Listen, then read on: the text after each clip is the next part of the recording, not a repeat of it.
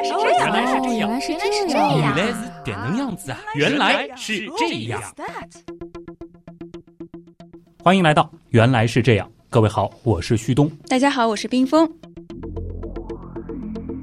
肺炎系列呢是来到了第三篇，在了解了病毒分类的意义以及明星药物的原理之后，我们即将面对的关键问题就是病毒它到底是如何进入人体的，或者说它是怎么感染我们的？对，其实一旦了解了这一点，我们就可以很容易的去评估，比如哪些的防疫措施是有效的，还有哪些呢？它可能只是心理作用。嗯，节约时间啊，今天呢，我们直接进入正题。上上期节目我们是说到了 ACE 二受体，而在上期节目呢，我们提到了一句，病毒要感染人类的话，其实呢是需要一把钥匙，而这把钥匙呢又对应着我们身体细胞表面的某个锁。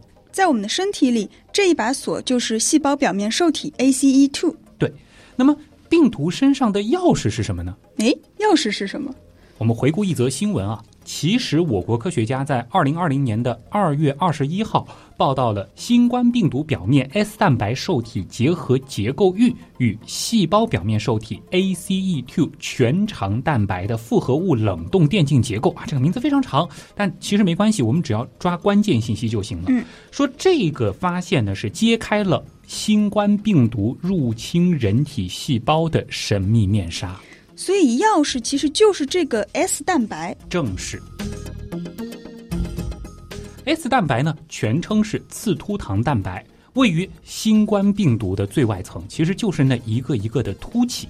上次其实我们也说过，这就是为什么冠状病毒它叫冠状病毒的原因。嗯，那大家应该也能够想到，因为有着钥匙和锁的对应关系，所以要对抗病毒，对于这两者的研究就非常重要了。那现在的科学家都掌握了哪些关键信息呢？我们先来说锁，也就是细胞表面的 ACE2 受体。其实呢，科学家的研究是比较充分的。哦，就是这个 ACE2 受体是很出名的。ACE2 的全称呢是血管紧张素转化酶二，这是人体内的一种参与血压调节的蛋白。其实呢，不仅仅在肺部，它在心脏、肾脏和肠道也是广泛存在的。所以大家要注意，这里不仅仅是在肺部。是。但我们这次很多肺炎嘛，所以它是在肺里特别多吗？呃，医学上的概念呢，我们普通人其实很难意识到什么叫多，什么叫少，只能说从总体来看，大约。百分之零点六四的人类肺细胞会表达 ACE2，而这些表达 ACE2 的细胞中，百分之八十三则是在如今大名鼎鼎的肺泡二型上皮细胞，也就是 AT2 上。那还有百分之十七是在其他的肺细胞里面。对，比如说肺泡一型上皮细胞、气道上皮细胞、成纤维细胞、内皮细胞和巨噬细胞等等，也会表达 ACE2。不过呢，占比比较少或者是极低，而且呢，个体差异非常大。因此啊，按照现在的研究结果，肺泡二型上皮细胞很可能是新冠病毒的感染靶细胞。嗯。对你前面提到，好像说 ACE2 是人体内的一种参与血压调节的蛋白。哎，没错。事实上，我们现在对于高血压病人的那个降压药物啊，有一类就是血管紧张素受体拮抗剂 ARB，比如说是叫什么厄贝沙坦、捷沙坦等等，都是非常常见的降压药。那我能不能开一开脑洞啊？既然这类药物会占据这样的受体，那我们是不是就可以用这类降压药去治疗这次的肺炎呢？哎，你的意思是这样一来的话，病毒的钥匙就打不开那种已经被堵住锁孔的锁了？嗯，对，就这个意思。哎，这其实是一个非常好的脑洞，而且也确实已经有科学家开始这方面的研究了。但是呢，科学嘛。既要有一定的想象力，也需要坚定的执行力。嗯，或者我们说就是大胆假设，小心论证。对，所以不能说理论上说得通，我们就冒冒失失的直接说自己找到了答案，还是得一层一层的做实验。是。那话说回来，我们继续来看看，当病毒的钥匙遇上我们体内的锁之后，我们的身体又是如何反应的？ACE2 受体在肺部主要是集中在肺泡二型上皮细胞上，所以首先遭殃的肯定就是这些细胞。哎，肺泡二型上皮细胞被攻击之后，结果呢就是死亡裂解。于是乎啊，细胞内的物质会进入体液当中。这个时候呢，我们体内的安全部队就会嗅到异常的信号，开始行动起来。嗯，我们的免疫系统开始工作了。哎，那光看结果的话，在很短的时间里，他们就会定位到出问题的地方，并且做出防卫。但是说实话啊，我们的免疫系统究竟是怎么对抗病毒的？我们人类直到如今还没有研究的非常清楚。又是没有研究非常清楚，我觉得吧，就是你跟这个文案作者你们的谨慎，我是非常理解的。但是，毕竟我们不是写论文，是在给大家做科普，就是能够大概了解一下它是怎么运作的也好嘛。呃，那就大体的来说一下啊，病毒接触人体之后呢，会先落在我们的皮肤或者是黏膜表面，在这里呢，其实本身就有着我们的第一道防御屏障，比如说。我们讲黏膜啊，这个口腔里就有很多黏膜嘛。那么在我们的唾液当中就有溶菌酶，这就能够对部分病原体进行防御。溶菌酶听名字感觉像是针对细菌的。相信原样的听众对于病毒和细菌是两回事儿，应该是有一个明确的概念的啊。没错，这样子的防御呢，其实往往针对的就是细菌。所以呢，对于病毒来说啊，除非它是搭载着细菌进来的，嗯，如果就是。病毒本身这样子的颗粒进来呢，它是可以轻而易举的穿过黏膜进入到我们的体液的。忽然感觉我们好危险。哎，毕竟病毒它是无处不在的。至于为什么我们活得好好的，那是因为在我们的体液中其实已经存在着针对这些常见病毒的抗体了。一旦病毒入侵，抗体呢，它会立刻和病毒结合，灭活病毒，那我们就不会得病了。就是从某种程度上来讲，这个过程在我们的体内是时刻发生着的。就是这样。那抗体它是怎么来灭活病毒的呢？这个呢，倒也不难理解。对于大部分朋友来说，应该都打过乙肝疫苗，同时呢，也基本都查过所谓的乙肝五项。嗯。那如果说大家身边正好有当时的化验单的话，也可以看看你的结果。对于大部分人来说，单子上的第二项它应该是阳性，那其余的则是阴性。第二项是阳性，那这个第二项是什么东西？叫乙肝表面抗体。这个抗体啊，就是典型的中和抗体。中和抗体就是所谓的酸碱中和的中和。我们还是回到钥匙和锁的例子啊，乙肝病毒表面呢，它也有专门的钥匙。对应的，我们的肝细胞表面也有所谓的锁。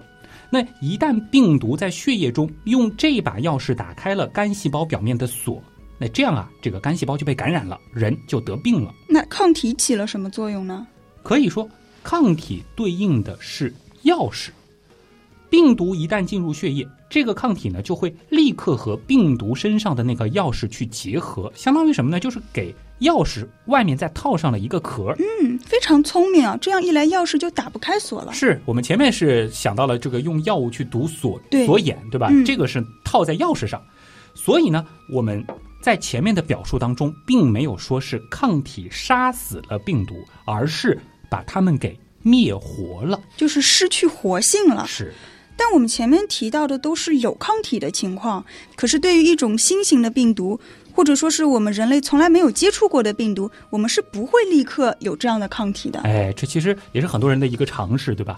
那如果是这种情况，而且病毒它寻找到了靶细胞，也就是所谓的目标细胞，这个时候呢，它就会启动自己的复制程序，把细胞改造成复制自己的工厂。我们以前的节目也说过，最终呢，细胞会裂解死亡，而这一过程呢，它是需要一段时间的。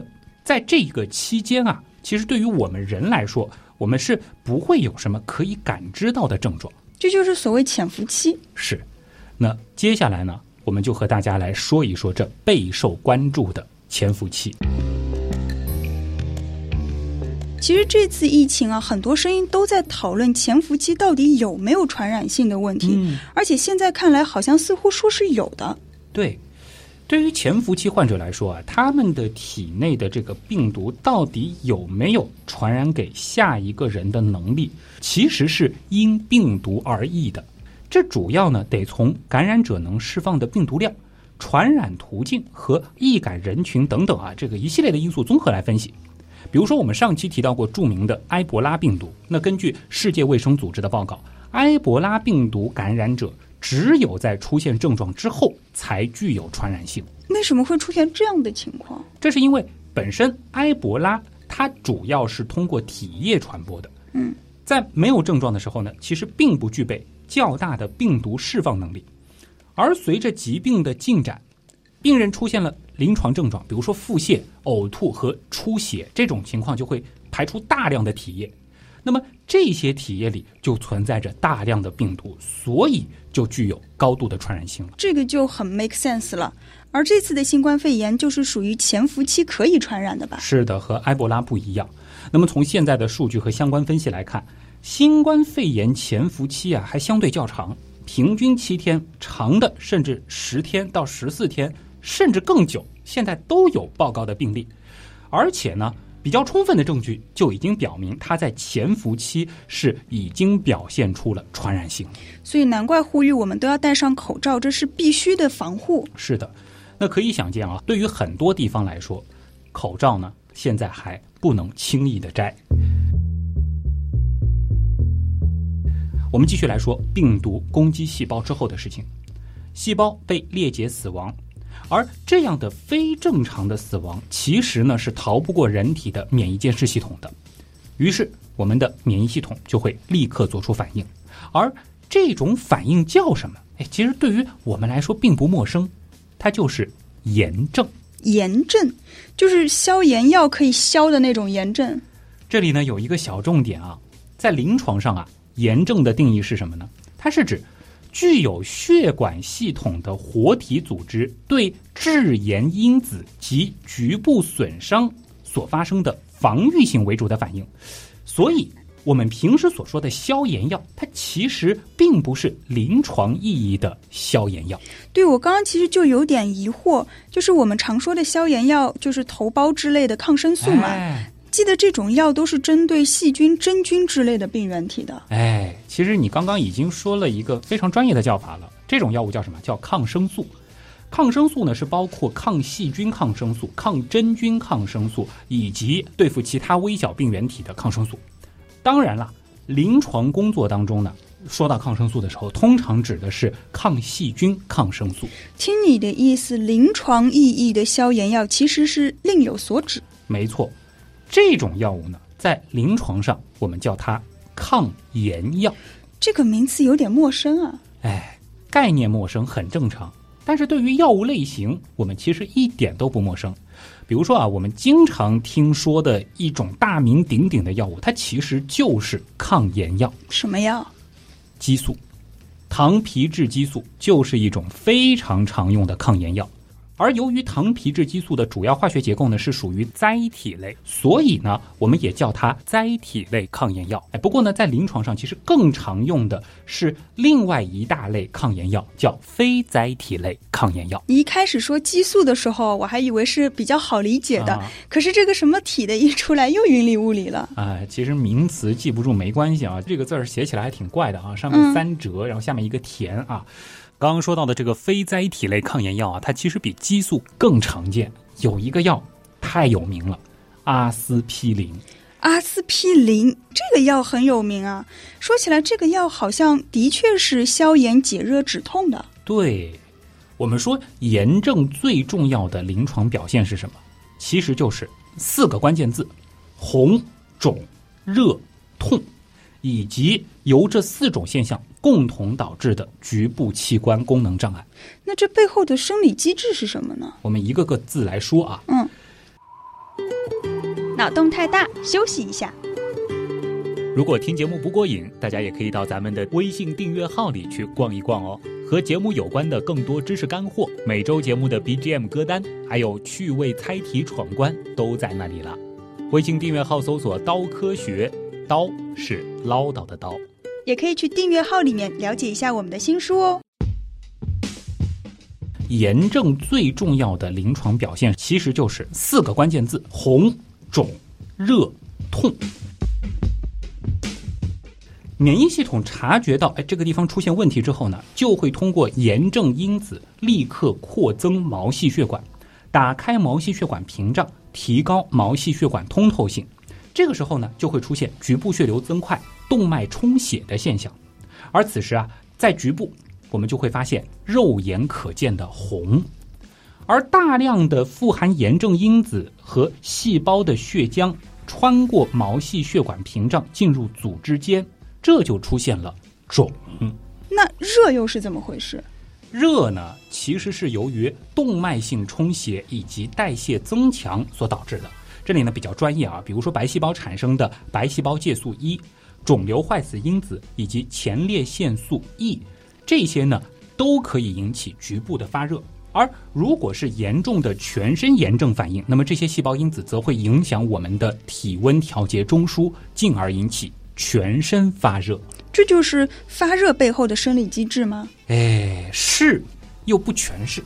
说起来啊，发热是门挺深的学问，所以呢，有机会我们会单独做一期。这的确是非常值得讨论的一个内容。旭东又是在挖坑了，或者说是游神又在挖坑啊。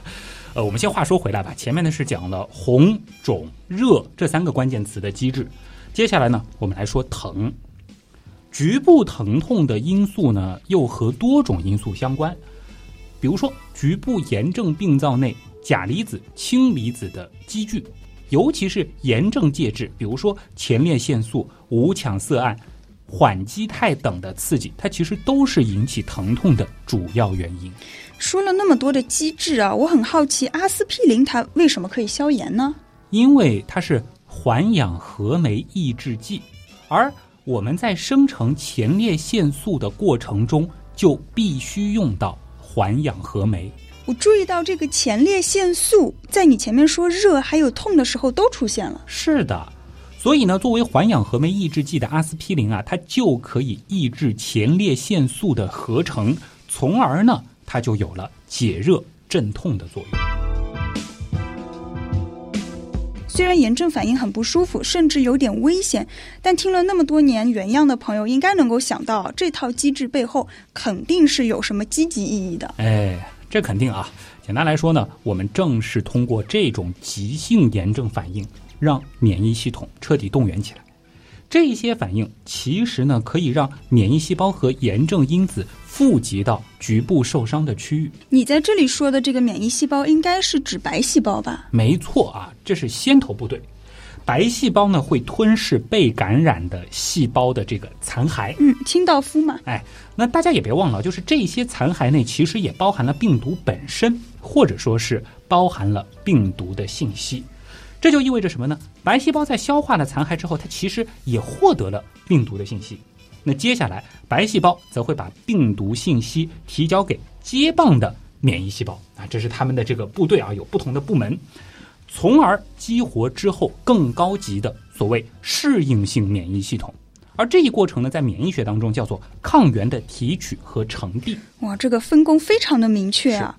对了，你刚刚说到适应性免疫系统，意思是说，这还不是我们免疫系统的全部？我们的免疫系统还有其他的系统吗？哎，很仔细啊，确实，除了适应性免疫系统之外，其实我们还有先天性免疫系统。那么在演化史上呢，这不同系统之间的关系是这样的：就是先天性免疫系统，它是一种比较早产生的机体防御机制，它分布的非常普遍，在植物、在真菌、在昆虫和。很多原始的多细胞生物当中，其实都占有主要的地位，所以适应性免疫系统会更高级一些。是，那么从全生物的这个概念来说，那它的占比就会小一些。从演化上看呢，适应性免疫系统是从早期脊椎动物身上开始出现的，它呢可以提供更强的免疫应答和免疫记忆。这就使得我们的免疫系统啊，可以记住每个病原体，并且获得长期保存。适应性免疫系统中的细胞呢，被称为淋巴细胞。这种细胞其实是一种特殊类型的白细胞。我记得以前好像在免疫疗法为什么能够抗癌那期节目里面说过，淋巴细胞还分 B 细胞和 T 细胞。哎，这个好记性了。我们也回顾一下啊。B 细胞主要参与体液免疫，而 T 细胞呢，则是参与细胞免疫。B 细胞和 T 细胞，它都可以接受白细胞所提取的这个病毒信息。我们先来说 B 细胞 B 细胞它在得到白细胞给的病毒信息之后呢，会活化、激活，开始分裂，而它所产生的浆细胞就能够分泌针对病毒的这种抗体拷贝。所以 B 细胞就是抗体制造者。对了，那么这些抗体呢，会在我们的血浆和淋巴液内循环，结合到这种表达所对应的病毒上。哎，对了，被打上标记的病毒呢，它还会被吞噬细胞所消灭啊。那前面我们也说过。抗体它能够直接中和病原体的入侵，通过与细菌毒素结合，或者说是与细菌和病毒表面的受体结合，来阻止病原体的感染。所以，抗体不仅能够灭活病毒，同样能够针对病菌。是。话说前段时间呼吁新冠肺炎的痊愈的病人去捐献血浆，嗯，希望可以用痊愈病人体内已经形成的抗体去中和病毒，就是这个道理吧？哎，是的，对于危重症的患者来说，这个算是一个在没有特效药之前比较好的方法了。我们再来说一说 T 细胞啊，他们一旦接收到这样的病毒信息之后呢，也会被立刻激活。那激活了之后干嘛呢？激活的 T 细胞能够杀死被病毒感染的或者受损和失去功能的细胞。一旦接触到这些细胞，它们就会释放细胞毒素，比如说穿孔素，这就能够在目标细胞的细胞膜上形成孔洞，从而达到杀死的作用。还有什么颗粒溶素这种东西的，能够进入靶细胞，并且引发细胞的凋亡。哎，够冷血的。哎。这也是为了顾全大局嘛啊！毕竟杀死受感染的宿主细胞，这对于防止病毒的进一步复制扩散，那是至关重要的。而且呢，T 细胞啊，它还会分泌一种对于抗病毒来说非常重要的细胞因子，这又是什么？干扰素。可能有的朋友是第一次听到，我们来回顾一下干扰素发现的历史。一九五四年的时候，日本传染病研究所的长野太一、小岛保研是发现了一种病毒干扰现象。当一种病毒感染某个细胞之后，这个细胞呢能够分泌一种物质，而这种物质可以干扰随后的其他病毒对该细胞的感染。于是呢，他们就发表了一篇所谓的病毒干扰素发现的报告。一九五七年的时候呢，英国科学家也发现了这个现象，并且将它正式命名。这个干扰素它有什么绝活？有些背景知识我们需要知道一下啊。通常呢，细胞只在受到低病毒力的病毒感染之后，才能大量合成干扰素，而高病毒力的感染会使得细胞在合成干扰素之前就已经死掉了。而另外一个可以诱导细胞合成干扰素的因素，则是双链 RNA 的存在。我记得上一期节目里面我们提到过，双链 RNA 在正常的细胞里是不存在的。哎，这是一个很重要的提醒。双链 RNA 只存在于 RNA 病毒或者是受 RNA 病毒所感染的细胞当中。因此呢，双链 RNA 啊就可以作为一个病毒感染信号。从而诱导细胞去合成这种干扰素，逻辑上没毛病。可是干扰素是怎么做到干扰的呢？干扰素和邻近且未感染的细胞结合之后，会形成一种特殊分子。这个分子呢，可以活化 RNA 水解酶，而 RNA 水解酶则能够把细胞内的病毒 RNA 全部摧毁。同时呢。干扰素还能够活化蛋白酶，这种酶呢是可以把细胞内没有完成的病毒蛋白质给破坏掉。哇，干扰素这么厉害啊！大家应该还记得这一次的 SARS-CoV-2 新冠病毒就是 RNA 病毒。是的，所以呢，干扰素啊，它能够和周围没有感染的细胞上的相关受体作用，促使这些细胞先预防性的合成这种抗病毒蛋白。也就是我们前面提到的 RNA 水解酶和蛋白酶，从而防止进一步的感染，起到抗病毒的作用。不过呢，干扰素对于已经被感染的细胞并没有帮助，这也很重要。那我们前面说到过啊，对于这种已经被感染的细胞，那得需要靠 T 细胞来处理。前面你说 T 细胞的时候，我就在想，如果发起狂来把健康的细胞都杀死了，那不是很危险吗？嗯，你说的很对啊。那对于健康细胞而言，不受控的 T 细胞啊，必然是十分危险的，因此呢，T 细胞的激活它其实是受到高度的调控的。通常来说呢，这是需要很强的抗原激活信号，或者说是由一种叫辅助 T 细胞的细胞提供附加信号，才能够激活 T 细胞。所谓这个狗不能乱放，否则这个见了谁都咬，对吧？对，果然是不能轻易把它们放出来。嗯，但是呢，这种东西一旦放出来，它又属于绝对的心狠手辣。所以，对于免疫系统来说，除非病毒感染过的机体内已经形成了抗体，可以直接去中和病毒；否则的话，只要开始激活 T 细胞，我们阻止病毒复制的策略其实就是杀死自己的细胞。是，虽然他们是被感染的细胞，但还是自己的细胞。我明白你的意思，就不管怎么说，杀死的毕竟是同胞啊，打引号的啊，就是有一种杀敌一千自损八百的感觉。确实，我们的免疫系统就是这样运作的，为了遏制病毒的进一步入侵。就是在用这种近乎自残的方式运作，你是不是有这样一种感觉？就是如果感染的量很大，那其实自身细胞的损失也是十分惨重的。对，所以有没有代价更小的方式呢？对于我们的身体来说，目前我们还没有演化出更好的方法，但是人类却早已经有了更棒的技术，比如说。我们发展了很多抗病毒药物，而且真的是有了长足的飞跃。像是现在丙型肝炎已经可以通过抗病毒药物治愈，而不再是不能断根的慢性病了。按照这个逻辑，疫苗肯定也算是一个好方法。是没错啊，而且呢，我们要加一句，疫苗它其实是世界公认的。最好的对抗病毒的方式，我觉得除了特效药之外，疫苗应该算是疫情面前全人类都最期待的东西了。嗯，其实这两天我也看到很多人在讨论，就是已经有一些疫苗开始进行人体实验的消息了，对吧？嗯，有些人听了很振奋，有些人呢会觉得这里边是不是有点操之过急啊？等等。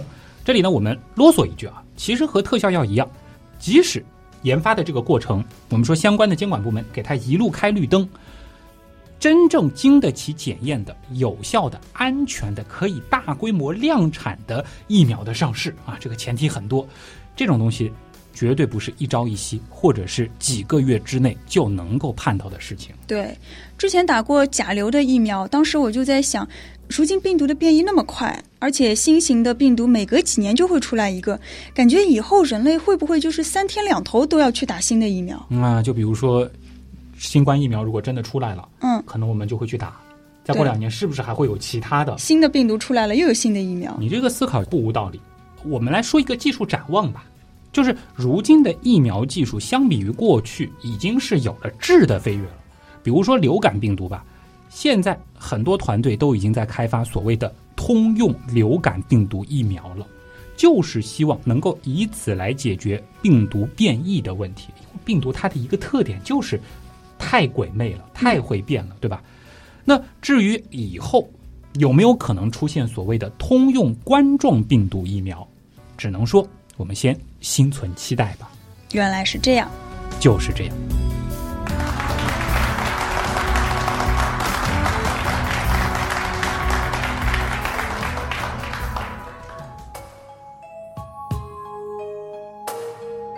我估计很多朋友在。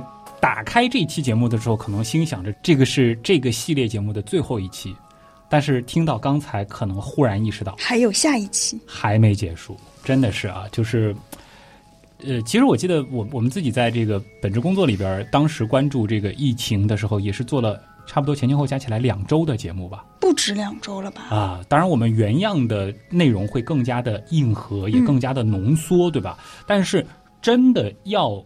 把一件事情，我们说相对比较清楚的讲给大家听，大家听完之后也能够理解它整个的这个机制，嗯，还能讲给别人听。哎，这个很重要，真的不是十分钟的内容，或者说是一两期的内容能够说完的。这个也是希望大家理解。